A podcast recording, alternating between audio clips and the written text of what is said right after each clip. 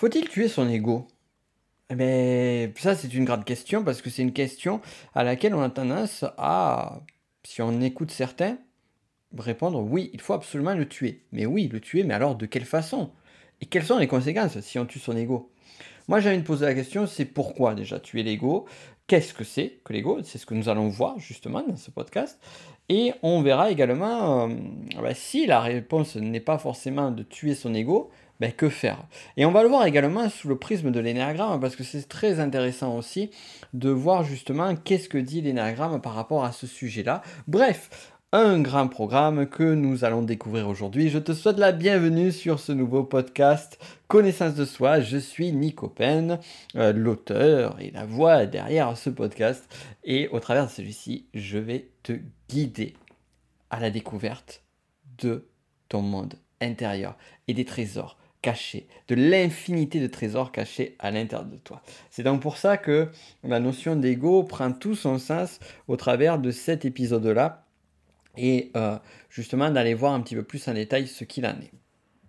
Alors en faisant des recherches justement pour t'apporter euh, les informations les plus pertinentes, parce que c'est vraiment mon, mon leitmotiv, aller vraiment au cœur et au plus spécifique possible et au plus avancé sur les recherches. Et d'ailleurs, c'est ça qui m'a aussi amené à faire ce, sujet-là sur tuer l'ego, parce que souvent on entend ce mot de tuer l'ego, et on le voit dans euh, des courants spirituels, et la façon dont c'est amené, eh bien, ça amène une perception qui est très basique, une perception qui est très donc forcément euh, limitée de ce sujet-là. Et lorsqu'on parle de ce sujet-là et de tuer l'ego, eh bien on n'est pas, euh, on peut pas se permettre d'aller dans, quelque chose de, on va dire du niveau du niveau 1, du niveau débutant, de développement personnel ou développement spirituel. Non, c'est pas possible, c'est absolument pas possible.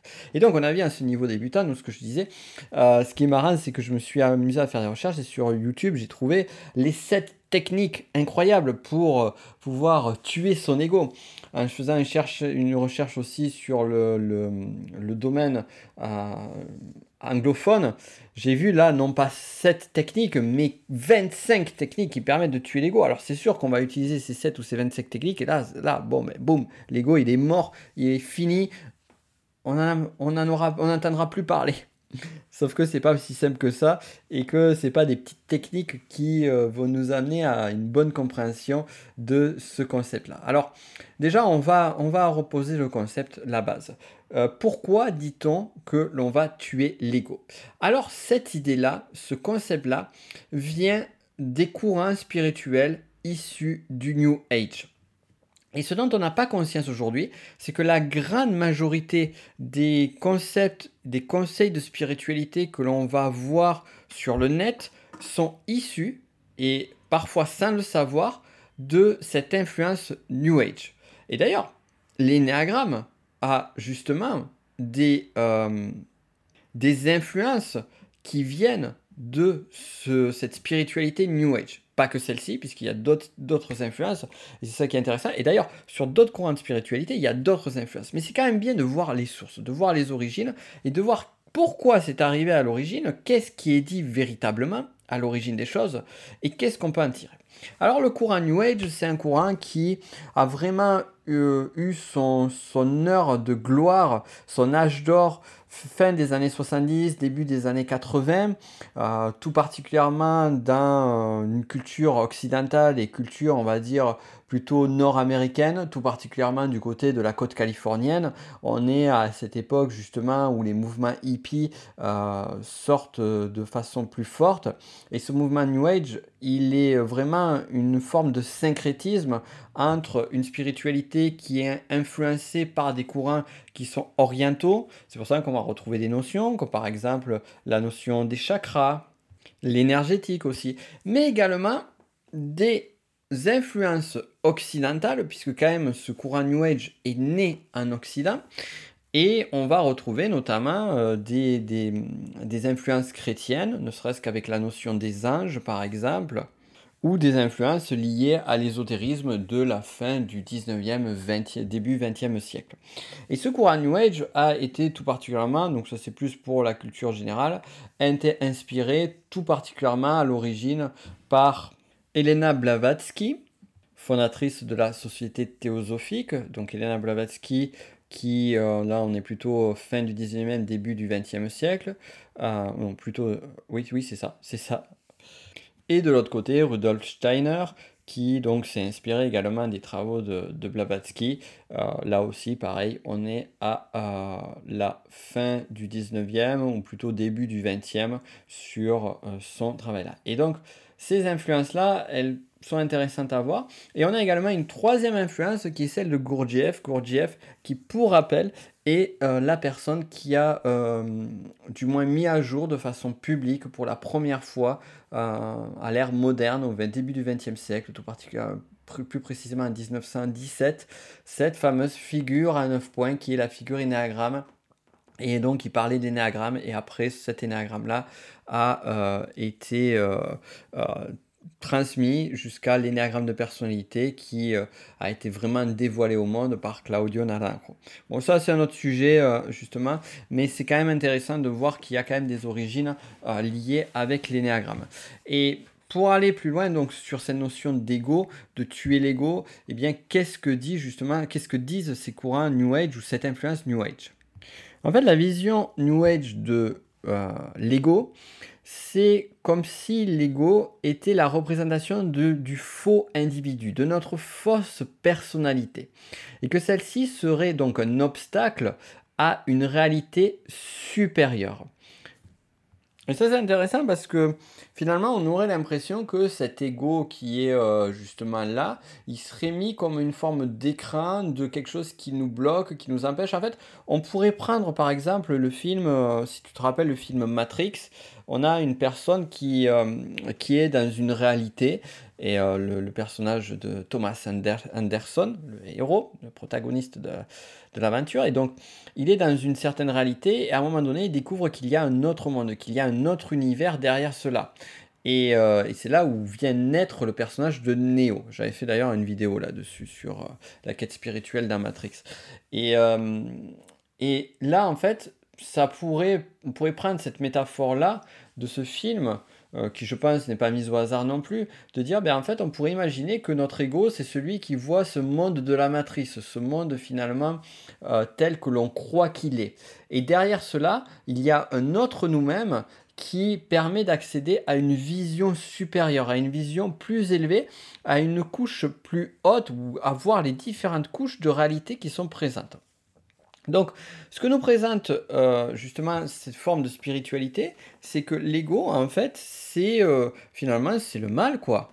Faut vraiment, si, si, on le prend de la façon la plus basique possible, c'est un boulet, quoi. C'est quelque chose qui nous empêche d'avancer. C'est quelque chose qui va nous amener à être plutôt égocentrique, plutôt orgueilleux, vaniteux, à être plutôt orienté très euh, sur euh, nos besoins matérialistes, sur ce genre de choses-là. Et c'est là où finalement se trouve la, véritable grande erreur lorsque on parle de tuer l'ego. Parce qu'on a tendance à dire, voilà, j'ai ce côté-là, il y a le côté, on va dire, plutôt sale de ma personnalité. Et ce côté sale de la personnalité, il m'empêche d'accéder à une, vérité supérieure. Et il m'empêche également, et ça c'est intéressant, à faire mon éveil spirituel. D'ailleurs, éveil spirituel, on, pourrait en reparler de ce sujet-là parce que beaucoup de personnes vont dire qu'ils ont fait leur éveil spirituel. Et l'éveil spirituel tel qu'il est dit dans, dans la spiritualité moderne, c'est je me suis connecté à la spiritualité. Je suis arrivé à un autre plan de conscience. Mais si on prend le, la terminologie de l'éveil spirituel tel qu'il est euh, dicté dans certains grands courants spirituels et religieux, ce n'est pas du tout ça. L'éveil spirituel, c'est à ce moment de grâce où finalement on est arrivé à l'apothéose de son être. Et donc il n'y a plus de travail nécessaire en amont. C'est ce que vont appeler par exemple les bouddhistes le nirvana.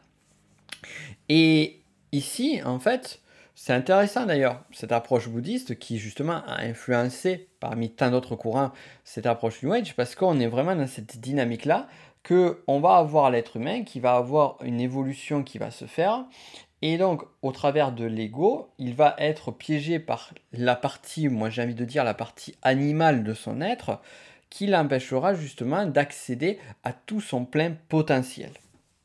Si on prend aussi une autre, euh, un autre courant plutôt philosophique, on pourrait dire même orienté plus ésotérique, qui est le courant gnostici, gnosticiste. Je vais y arriver.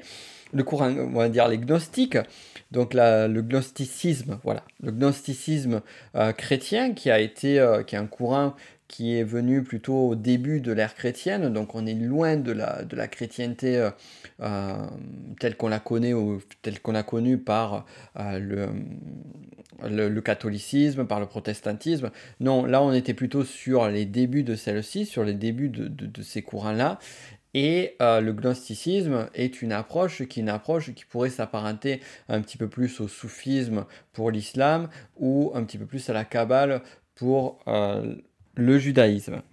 Et sur le gnosticisme, il y a, cette idée-là. Pourquoi j'en parle ici? Parce qu'il y a cette idée-là que finalement, en fait, on avait euh, cet être parfait que l'on a été. Alors, on peut imaginer le paradis, euh, le paradis d'Adam et Ève, ou même l'Adam primaire, qui est un autre concept. Et au moment où on s'est incarné sur Terre, où on est arrivé sur Terre, et eh bien du coup on, on s'est coupé avec cette part divine de notre être. Et justement le travail euh, du gnostique, ça va être de retrouver progressivement cet accès à cette part divine de notre être.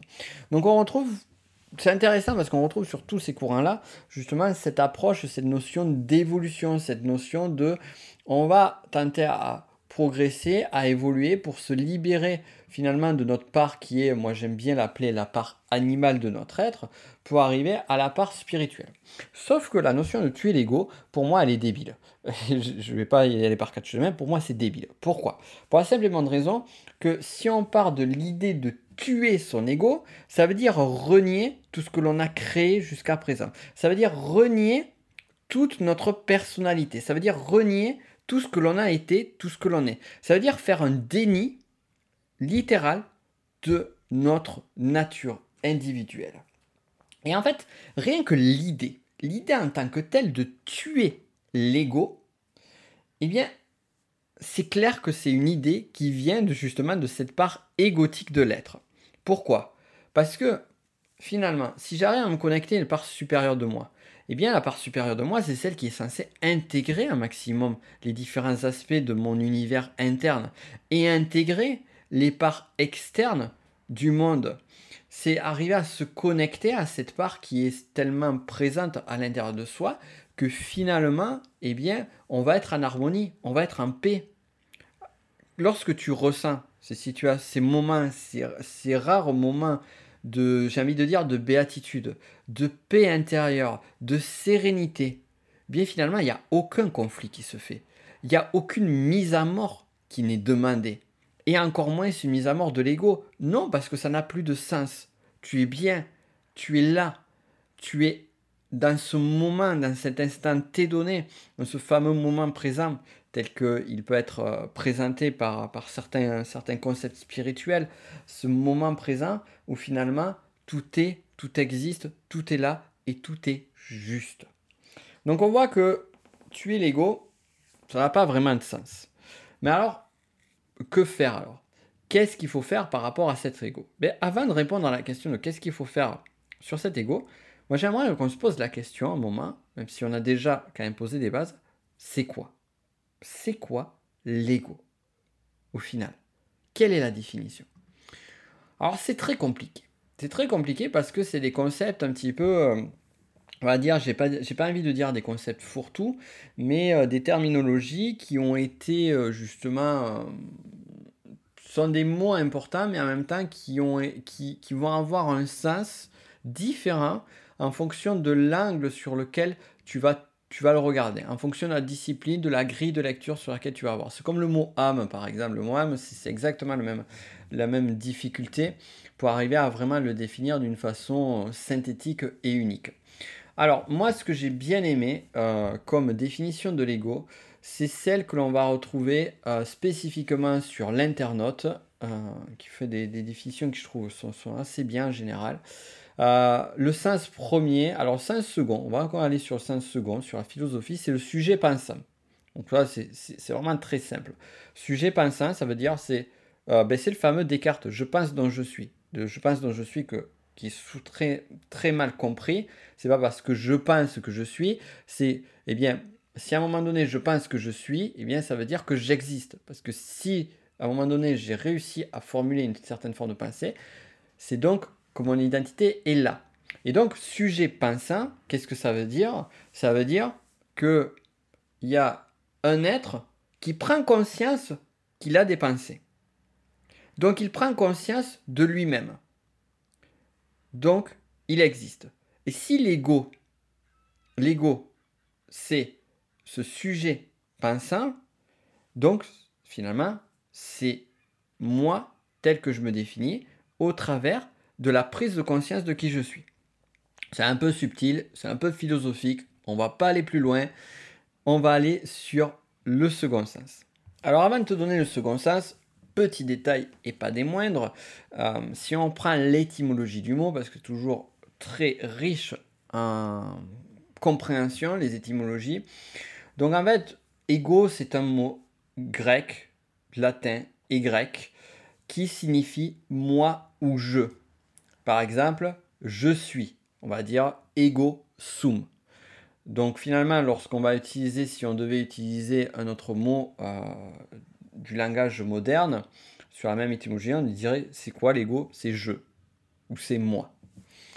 Alors, une fois que ceci est dit, ça nous aide à mieux comprendre, euh, donc du coup, le sens psychologique de ego, toujours selon l'internaute, ego désigne le moi, c'est-à-dire la représentation et la conscience que tout individu a de lui-même. Donc c'est pas l'individu en tant que tel, c'est la conscience de son existence, de qui il est et comment il se représente à lui-même. Là, ça devient intéressant. L'ego est souvent perçu comme la substance de notre personnalité dans le domaine psychologique. Dans le domaine spirituel, l'ego est plutôt vu comme ce qui nous empêche d'atteindre une forme de vérité de profondeur. Fin de la citation. Donc là, on retrouve justement sur la part spirituelle cette notion que l'ego est vu donc sur ce qui nous empêche d'atteindre cette, spiritualité. Et en même temps, on voit que l'ego, c'est aussi une perception de soi, une conscience de soi. Et ça, c'est très intéressant. Parce que ça part du principe que j'ai conscience de qui je suis, mais je ne sais pas qui je suis. Dès lors, ça fait sens également, cette vision spirituelle de dire de dépasser l'ego et non pas le tuer. On va changer ce mot-là, on va parler de dépasser l'ego. Ça fait sens parce que finalement, dépasser sa perception de soi, l'améliorer, l'amplifier, la faire évoluer. Et on pourrait même imaginer que finalement, notre ego va évoluer au fur et à mesure du temps. Ben, il évolue, c'est évident, puisque notre personnalité évolue. Mais également, si on prend juste la conscience de soi et la représentation de soi, elle va évoluer au fur et à mesure du temps. Et j'ai envie de dire, l'idée, le concept clé, c'est de l'arriver à la faire évoluer jusqu'à l'enrichissement de cet ego. C'est-à-dire l'enrichissement non pas de la partie, on va dire, plus homme animal de nous-mêmes, c'est-à-dire l'enrichissement de notre égocentrisme ou de notre orgueil ou de différentes compulsions émotionnelles que l'on peut avoir, mais plutôt l'enrichissement de notre perception de nous-mêmes. Donc l'enrichissement de l'ego dans le sens où j'arrive, j'avance progressivement au fur et à mesure du temps et je me connais de mieux en mieux. Et là, c'est génial parce qu'on arrive vraiment en plein sur le cœur du sujet de l'énéagramme sur vraiment le sens, même j'ai envie de dire, de l'énéagramme. On pourrait se poser la question, à quoi sert l'énéagramme? Il y aurait différentes façons. Certains vous diront, ben, c'est un outil pour mieux communiquer, c'est un outil pour mieux se connaître. Mais l'énéagramme, c'est aussi un moyen d'arriver à mettre en lumière cette conscience de soi. Cette, c'est arriver à affiner cette représentation de nous-mêmes lorsque je commence à faire mon introspection et à me dire quel est mon type de personnalité, je ne vais pas faire un test à la con sur Internet. Non. Si je veux faire ce travail de la façon la plus sage et la plus sérieuse possible, je vais commencer à faire ce travail à l'intérieur de moi. Je vais commencer à utiliser différents outils, différentes méthodes de connaissance des différents types énéagrammes et de recherche de celui qui me parle le mieux. Donc ça, je renvoie à mes élèves du technicien Enneagram, tous les exercices que je vous donne sur le module 1, le module spécial et le module 2 de la formation sont là justement pour aider à faire ce travail d'introspection. Et comme vous le savez, il y a également un autre travail qui dit, voilà, je me, je me vois de façon égotique, c'est-à-dire je me vois selon ma représentation que j'ai aujourd'hui de moi, mais les autres me voient différemment de ce que je me vois. Donc, comment est-ce que eux-mêmes peuvent m'aider à mieux me connaître? Et là, vous avez des exercices là-dessus. Donc ça, on voit qu'on a ce travail-là. Pour celles et ceux d'entre vous qui, je, je continue par rapport à ça, qui ne sont pas membres de la formation technicien Enneagram et qui écoutent ce, podcast et qui seraient intéressés justement sur l'Enneagram, je vous invite à regarder les liens en description et notamment à regarder la masterclass qui est encore accessible, que j'avais faite, que j'avais enregistrée il y a quelques temps de cela, qui va vous permettre de voir, de découvrir les 9 types de personnalités, et ainsi déjà voir lesquelles vous parlent le plus, et puis voir si vous voulez aller plus loin, bien évidemment, avec moi. Donc là, l'énéagramme va nous aider là-dessus. Mais c'est pas la seule mission de l'énéagramme. Et toujours pareil, là je vais refaire un, lien avec euh, le tech Enneagram et tout particulièrement avec la première vidéo du premier épisode, euh, du premier module de la formation, donc le tout premier épisode. Euh, on parle en Enneagram de deux concepts. Et vous vous souvenez, je vous avais parlé Gurdjieff, je t'ai parlé Gurdjieff en avant. Et en fait, il y a un concept qui s'appelle la personnalité adaptée et la personnalité supérieure. C'est-à-dire que l'ego, c'est vrai qu'on n'a pas mis le mot là-dessus, mais on pourrait l'imaginer comme notre personnalité, notre perception de nous-mêmes et finalement qui nous sommes au regard de notre personnalité. Et l'énagramme dit ceci, dit que notre type de personnalité, c'est ce qui appartient à notre personnalité adaptée. C'est-à-dire notre fausse personnalité. C'est-à-dire l'habit que l'on va mettre, que l'on va endosser pour pouvoir nous intégrer à ce monde réel. Pourquoi à un moment donné, une personne devient, ou développe un type 5 énéagramme Pourquoi est-ce qu'il a peur de l'intrusion? Pourquoi est-ce qu'il va observer le monde extérieur et chercher à le comprendre? Eh bien peut-être parce que justement, son ego a développé un mécanisme de réponse face à des menaces qu'ont amené, ou du moins qu'il a cru voir, du monde extérieur. Pourquoi est-ce qu'un type 2 énéagramme va rechercher à aider, séduire les autres, se rendre utile pour l'autre? Eh bien pour recevoir de l'amour en retour. Pourquoi? Parce qu'à un moment donné, il a senti que le monde extérieur, dans sa putain d'enfance, ne pouvait pas lui donner cet amour dont il avait besoin.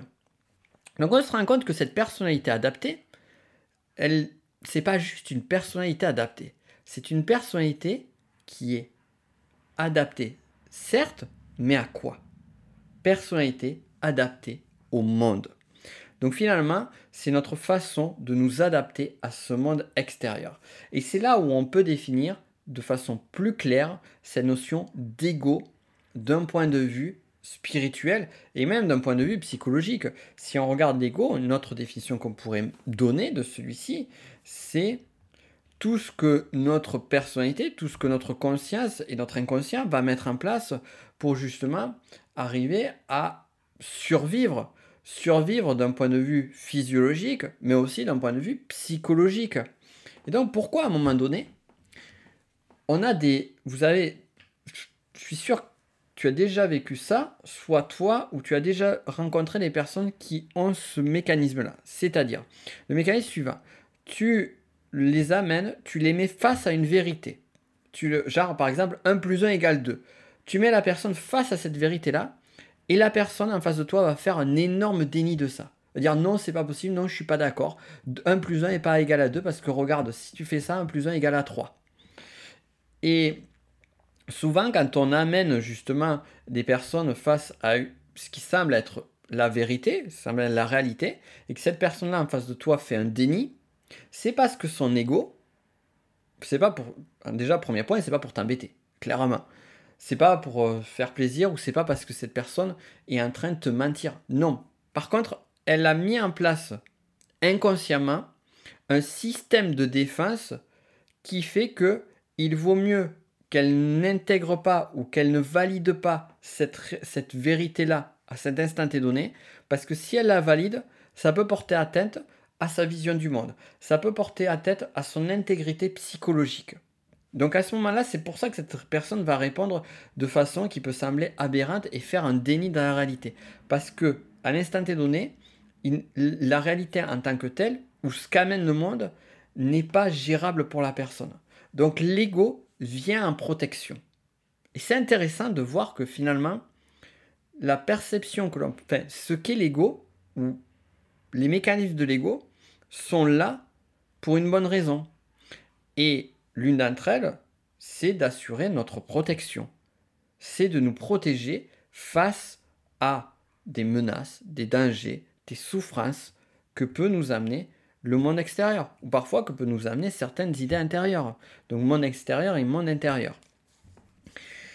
Et donc, cette personnalité adaptée du type énéagramme, mais pas que, parce qu'on peut parler de type énéagramme, mais on peut ouvrir ça. Euh, souviens-toi, j'ai fait un podcast sur le MBTI. Si on prend par exemple les mécanismes d'introversion, d'extraversion, euh, le côté plutôt orienté, un jugement orienté plutôt, euh, plutôt pensée ou plutôt sentiment, eh bien ici aussi ça fait partie des, des, tendances de notre personnalité qui nous permettent justement de mieux gérer le monde extérieur. Donc on a ce genre de choses là aussi qui, euh, qui sont présents et qui font partie de notre ego, qui font partie de la personnalité. On pourrait parler également de notre niveau d'évolution sur la spirale dynamique. Spirale dynamique, petite parenthèse, euh, je, je, vais reparler ce sujet. Normalement, vous avez un lien en description qui vous permet de voir, d'en savoir un petit peu plus sur ce sujet-là. Euh, j'ai fait une formation d'ailleurs à ce sujet, sur la spirale dynamique. Donc là, vous voyez que c'est que ce soit l'énagramme, que ce soit spirale dynamique, que ce soit l'MBTI, que ce soit aussi d'autres parts en personnalité, on pourrait parler des métaprogrammes en PNL et bien d'autres choses. On en fera probablement d'ailleurs un podcast sur le métaprogramme parce que c'est intéressant aussi. Eh bien, on a cet ego-là qui est là pour nous protéger, qui est là pour nous aider, qui est là pour nous aider à assurer notre survie. Sauf que, sauf que, sauf que, c'est là la difficulté, c'est là l'envers du décor, euh, c'est que cette personnalité adaptée, certes, nous aide à nous adapter à ce monde, certes, nous aide à répondre à une menace à un instant donné, ou à répondre à un besoin psychologique ou physiologique ou émotionnel qui est présent à l'intérieur de nous, sauf que elle va être limitante. Et c'est là où la, part spirituelle devient intéressante et où elle a raison. La part spirituelle a du moins dans l'approche telle qu'on va la voir sur des courants New Age ou sur une spiritualité plutôt moderne, c'est cette notion qui finalement, et c'est d'ailleurs ça qui, peut parfois sembler paradoxal sur certains, euh, euh, certaines personnes qui vont plutôt matérialistes ou pour ne pas dire scientistes, c'est euh, que ils vont amener cette, cette idée d'évolution darwinienne sur l'évolution de l'être, mais notre évolution spirituelle, notre évolution psychologique, elle a aussi une approche, ben justement, le mot est donné, le mot évolution, elle a aussi cette approche de progression de soi, d'amélioration, de complexification également. Et c'est vraiment cette idée euh, clé sur euh, l'énéagramme cela, il motive. C'est ok, je veux comprendre mon type de personnalité, mais je ne vais pas comprendre juste mon type de personnalité. Je vais également voir comment je peux m'améliorer, comment je peux arriver à goûter les bénéfices, les nectars de, de, mon type de personnalité, les bonnes choses, parce qu'il y a des bonnes choses dans tous les profils de personnalité, et comment justement je peux arriver à soigner mes blessures, à observer, à découvrir les parts d'ombre qui sont à, l'intérieur de moi et trouver la lumière qui est cachée à l'intérieur de ces parts d'ombre. Parce qu'une part d'ombre en tant que telle, il faut pas la jeter. Non, ça c'est la personne qui veut tuer son ego. Elle va jeter ce qui lui plaît pas. Non, on va aller voir pourquoi, quelles sont les bonnes raisons. Derrière chaque chose, chaque comportement, il y a une intention positive derrière. Ça c'est un des concepts clés en PNL, mais pas que.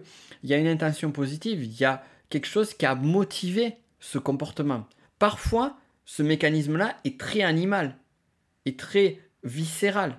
Donc c'est sûr qu'il peut être très délétère, aussi bien pour la personne que pour son environnement. Mais ce qui nous intéresse, c'est voir quelle est l'origine, quelle a été la raison, et comment est-ce que je peux arriver à dépasser ça. Comment est-ce qu'à un moment donné, eh bien, une personne est arrivée, était dans un état de tristesse très profond, un état de tristesse de dépression, a commencé à boire, se mettre sur une forme d'alcoolisme. Et à un moment donné, aujourd'hui, on va lui dire, ben voilà, euh, ton problème, c'est ça, c'est l'alcool. Non, ben oui, en tant que tel, c'est vrai que ça fait, c'est une partie, c'est un, un endroit du problème, mais il y a aussi la raison en, en amont. Donc, quelle est la raison en amont? Qu'est-ce qui se passe? Quels sont les mécanismes qui vont déclencher le fait qu'une personne va avoir tendance à justement succomber à l'alcool? On pourrait parler aussi du sucre, aussi succomber au sucre ou à quelque autre forme d'addiction, qu'elle soit douce ou forte. Qu'est-ce qui va amener à, succomber là-dedans? Et euh, dès lors, comment est-ce que je peux arriver à trouver quelque chose de positif qui va aider à changer ça? Alors bon, là, je suis en train de rentrer dans un sujet qui est ultra sensible, j'en ai totalement conscience. Je suis en train de presque ouvrir une boîte de Pandore, donc on va pas aller plus loin là-dessus parce que le sujet est, hautement plus complexe.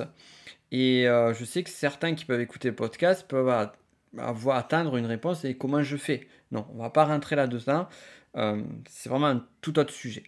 Mais par contre, on a déjà des formes de solutions qui est euh, de dire voilà, il y a notre ego qui à un moment donné va nous amener sur des comportements, va nous amener sur des attitudes, va nous amener sur des modes de fonctionnement qui certes sont très négatifs, nuisibles pour nous ou pour notre entourage. Parfois, c'est des mécanismes qui sont nuisibles pour notre entourage, on ne se rend pas compte, et du coup, indirectement, ils deviennent nuisibles pour nous.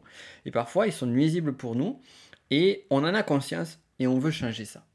Donc, on va aller explorer ce monde intérieur. On va aller explorer cette personnalité adaptée. Si on devait mettre d'autres mots sur cette personnalité, donc effectivement on pourrait parler de l'ego, on pourrait parler de, moi j'aime bien parler de la partie plutôt animale de notre être, celle qui est plutôt réactionnelle. On pourrait parler de l'être conditionné, de la fausse personnalité, certains parlent de fausse personnalité, euh, tu te souviens, j'en ai dit en amont, de conscience diminuée, de caractère aussi, l'ego aussi, on n'en a pas parlé, hein, c'est vrai qu'on n'a pas dit, c'est aussi un lien avec le caractère.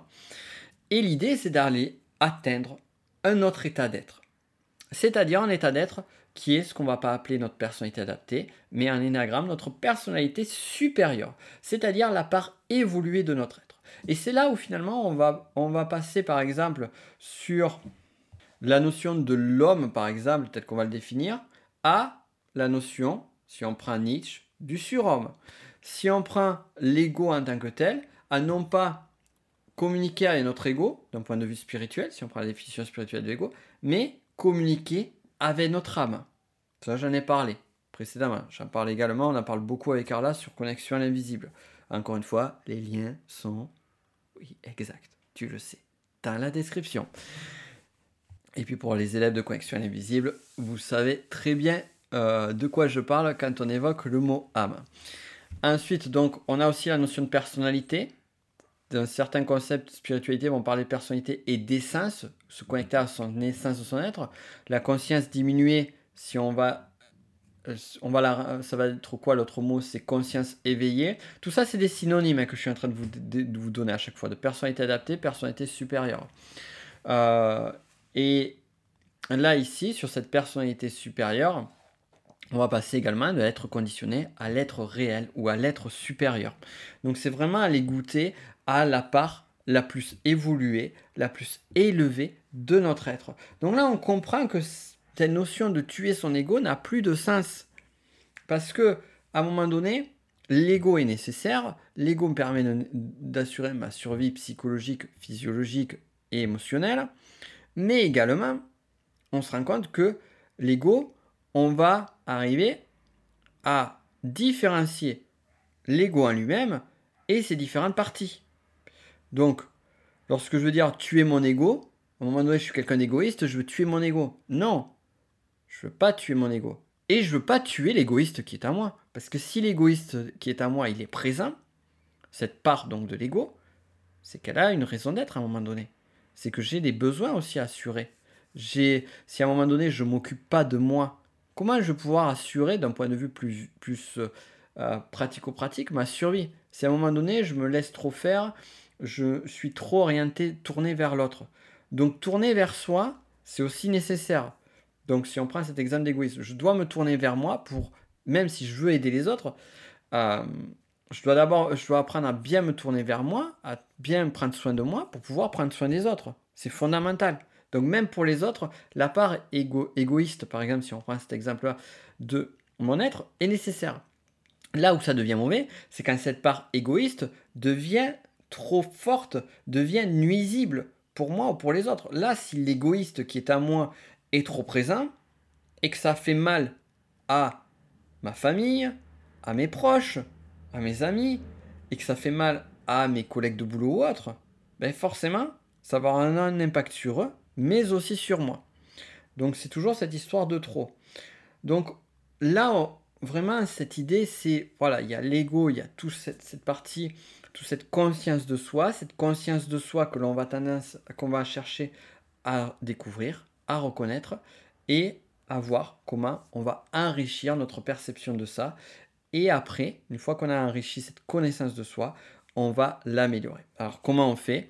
Eh bien on va développer plusieurs choses. D'abord on va commencer à utiliser des approches, des outils, des disciplines qui permettent justement de prendre conscience de soi-même, de faire cette vraie connexion à la connaissance de soi. Pour rappel, je l'avais dit en amont sur un précédent podcast, si tu te rappelles, la personne qui dit je me connais moi, je me connais suffisamment, ne se connaît pas du tout. Donc on commence à découvrir cet océan qui est caché à l'intérieur de nous, on fait cette introspection. L'énéagramme est un superbe outil pour vraiment faire cela. Pourquoi? Pas seulement pour la découverte des, neuf types énéagrammes, mais aussi par les différentes approches, différentes, on va dire, la philosophie qui l'amène derrière cela. C'est-à-dire, par exemple, l'observateur intérieur, pour ne citer que lui. La notion d'évolution de son être, la solution de part euh, de niveau d'intégration et de désintégration de soi qu'on parle d'énéagramme, de type de personnalité ou pas, rien que le fait de connaître l'intégration et désintégration de soi, ça aide. Et donc on prend conscience de ce qu'il y a à l'intérieur de soi, on prend conscience de ce qui nous fait du bien, de ce qui nous fait pas beaucoup de bien, voire ce qui nous fait du mal. On essaie de comprendre pourquoi c'est là, quelle est l'origine, si c'est nécessaire d'aller remonter l'origine, les thérapies brèves pour en dire que dans certains cas c'est pas forcément nécessaire. Donc juste comprendre ce qui se joue à cet instant donné dans ce qui ne va pas, est-ce que je veux le remplacer? Oui. Par quoi?